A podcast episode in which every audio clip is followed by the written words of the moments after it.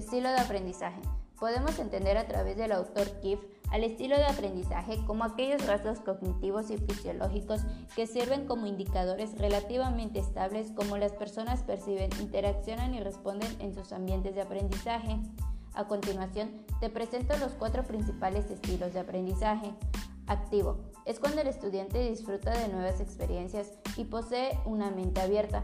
Se caracteriza por ser animador, protagonista y arriesgado. Por ejemplo, si en clase eres muy participativo, te gusta destacar en todo y se te facilita el trabajo en equipo, probablemente eres activo.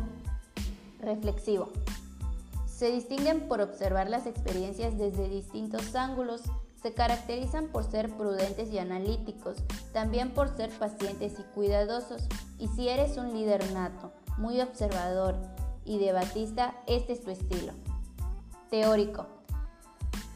Son analíticos, sintetizadores y buscan integrar los hechos en teorías coherentes, sin dejar cabos sueltos. Son racionales y objetivos ante todo. Su característica principal es ser perfeccionista. Pragmático. Son aquellos que ponen en práctica sus ideas. Se caracterizan por experimentar, ser directos, eficaces y realistas. Es decir, si aprendes algo en la escuela, probablemente lo apliques en casa. Otros estilos de aprendizaje son los del modelo de las inteligencias múltiples. Como primer punto tenemos el lógico matemático, que como su nombre lo indica está relacionado con las matemáticas. Esas personas suelen ser profesionistas ligados a esta área. Posteriormente está el lingüístico verbal, que se enfoca en la lectura, narración y memorización. Estas personas son buenas en debates, haciendo ensayos o cualquier cosa relacionada a este contexto. Después tenemos el corporal kinestésica, aprende a través de sensaciones corporales. Pueden ser personas que destaquen en la danza y en trabajos manuales.